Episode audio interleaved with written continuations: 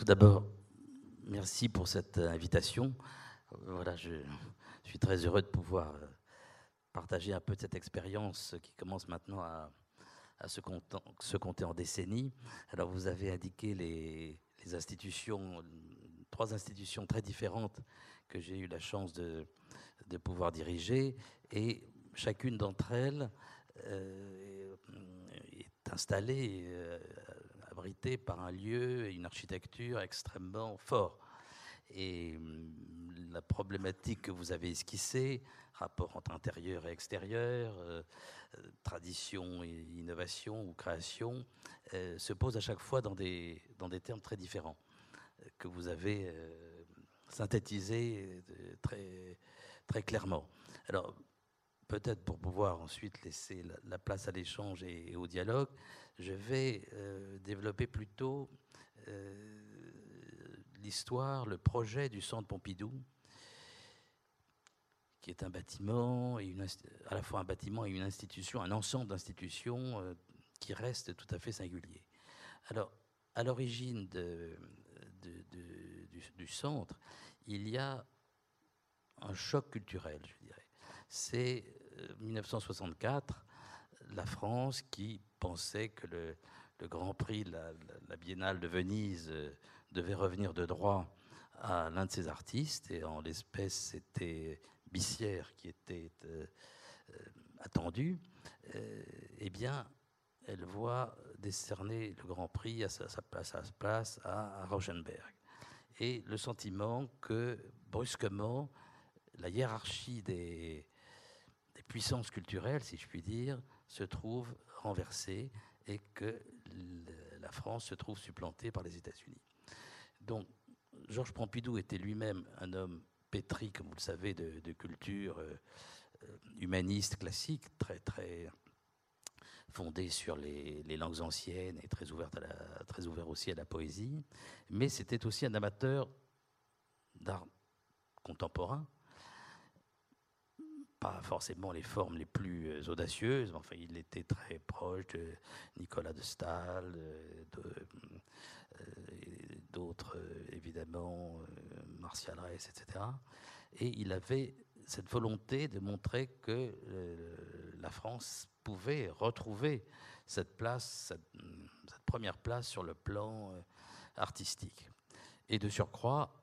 il avait l'idée également de montrer, de promouvoir l'image d'une France moderne, celle de l'industrialisation euh, par rapport à la France agricole et paysanne traditionnelle. Donc c'est lui qui a eu cette idée d'un centre euh, qu'on a appelé après euh, sa mort centre d'art, euh, s'appelait d'abord centre Beaubourg, mais auquel après sa mort on lui a donné, on a, auquel on a donné le nom de, son fondateur. c'est bien, c'est typique de la, France par rapport aux autres pays, hein, cette volonté de l'État de s'investir massivement dans la culture par, un geste fort ça, c'est le projet, si je puis dire, de presque de géopolitique culturelle euh, qui était celui de, Georges Pompidou. Mais dans le même temps, il y avait un projet culturel tout à fait original euh, par rapport aux, institutions qui étaient notamment le Musée national euh, d'art moderne, qui était, si on peut dire, un peu plan-plan, qui avait pendant longtemps avait été passé, à côté de ce qui avait de plus important dans le siècle. Qui était fondé sur justement l'idée d'abolir les, différences entre, disons, euh, art noble et, art mm, pauvre ou, culture euh, inférieure, et notamment tout ce qui relevait de l'industrie par rapport à le multiple, par rapport à l'unicité indépassable de, de l'œuvre d'art classique. L'idée aussi qu'il fallait peut-être trouver un autre récit, si je puis dire, de la modernité que celui qui faisait culminer justement l'histoire de l'art euh, à travers différentes étapes sur ces artistes comme euh, Pissière, Manessier et autres, qui étaient la gloire de l'école de Paris après-guerre et qui s'étaient trouvés brusquement déclassés. Alors je, pense que le, génie des architectes, donc Renzo Piano et Richard Rogers, qui était très jeune à l'époque, qui ne pensait jamais d'ailleurs qu'il gagnerait le concours, hein, a été de faire converger, même fusionner, je dirais, ces deux visions dans un bâtiment comme on n'en avait jamais vu avant et qui, en fin de compte, cochait, si je puis dire, toutes les cases par rapport aux prescriptions euh, politiques ou artistiques ou culturelles que je viens de mentionner. Donc ce centre Pompidou euh, se situe au cœur, dans le cœur historique de Paris. Bon, certes, avant, c'était euh, un terrain vague parce qu'il y avait un quartier très insalubre qui avait été rasé avant même la Deuxième Guerre mondiale.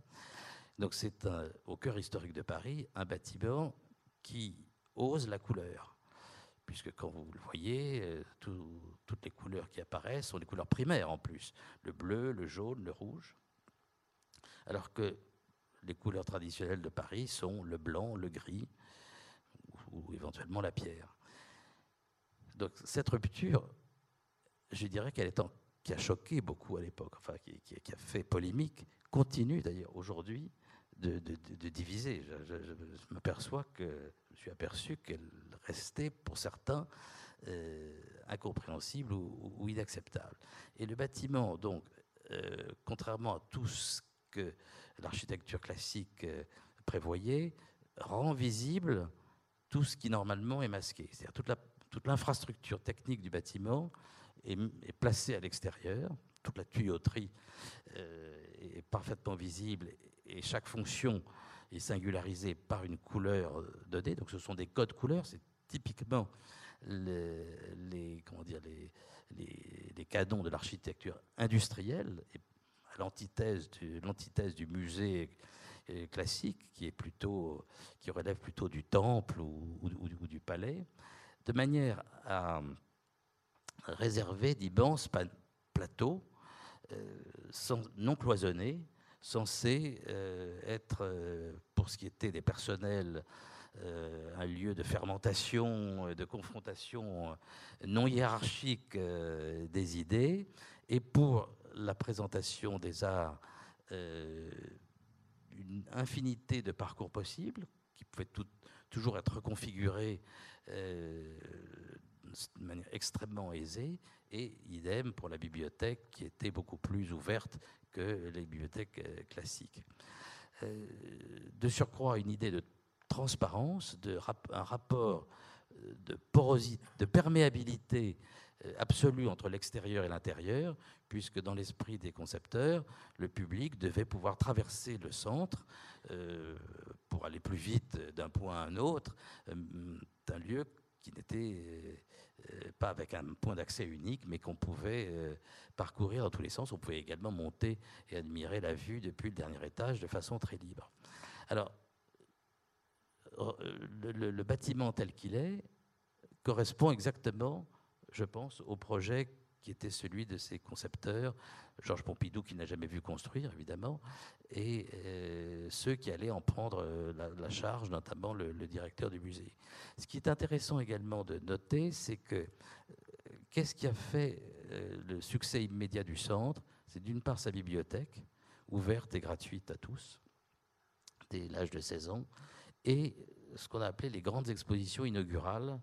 voulues par un directeur du musée qui n'était pas français, et c'est là qu'il y a peut-être une, ruse de l'histoire, puisque les grandes expositions inaugurales du Centre Pompidou,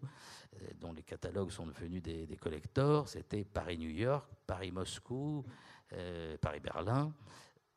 qui montraient... Comment? Paris-Paris, mais je laisse de côté Paris-Paris, mais les, trois, les trois mythiques dont je viens de parler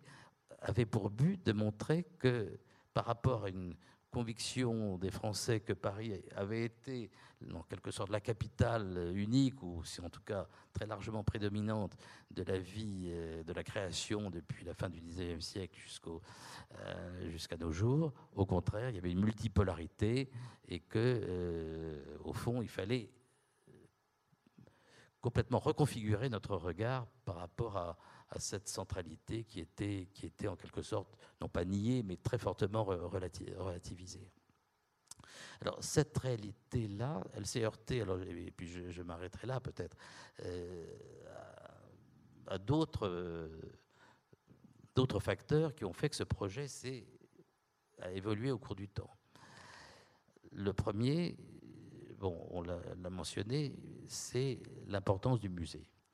Euh, et Dominique Bozo, qui était un grand directeur du musée d'art et aussi un grand président du, Centre Pompidou, enlevé malheureusement trop tôt par la maladie, a fait prévaloir l'approche muséographique sur celle des origines. Ça, j'aurais pu le dire. Le, musée national d'art moderne, traditionnellement, c'était peinture et sculpture, bien entendu, éventuellement des, et dessins. Et il a voulu créer comme contrepoids ce qui s'appelait le centre de création industrielle, qui, dans l'idée d'origine, devait être euh, sur un pied d'égalité avec le musée, et qui, lui, était un agitateur d'idées euh, totalement interdisciplinaire et dans un rapport, je dirais, dialectique avec le musée. donc, avec Dominique Bozo, le centre de création industrielle est absorbé par le musée, devient simplement la section design et, architecture du, musée, et les espaces, les grands plateaux euh, reconfigurables à volonté du début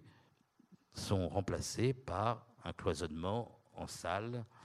fixe, lui, euh, parfaitement classique, qui pose du coup la question des réaccrochages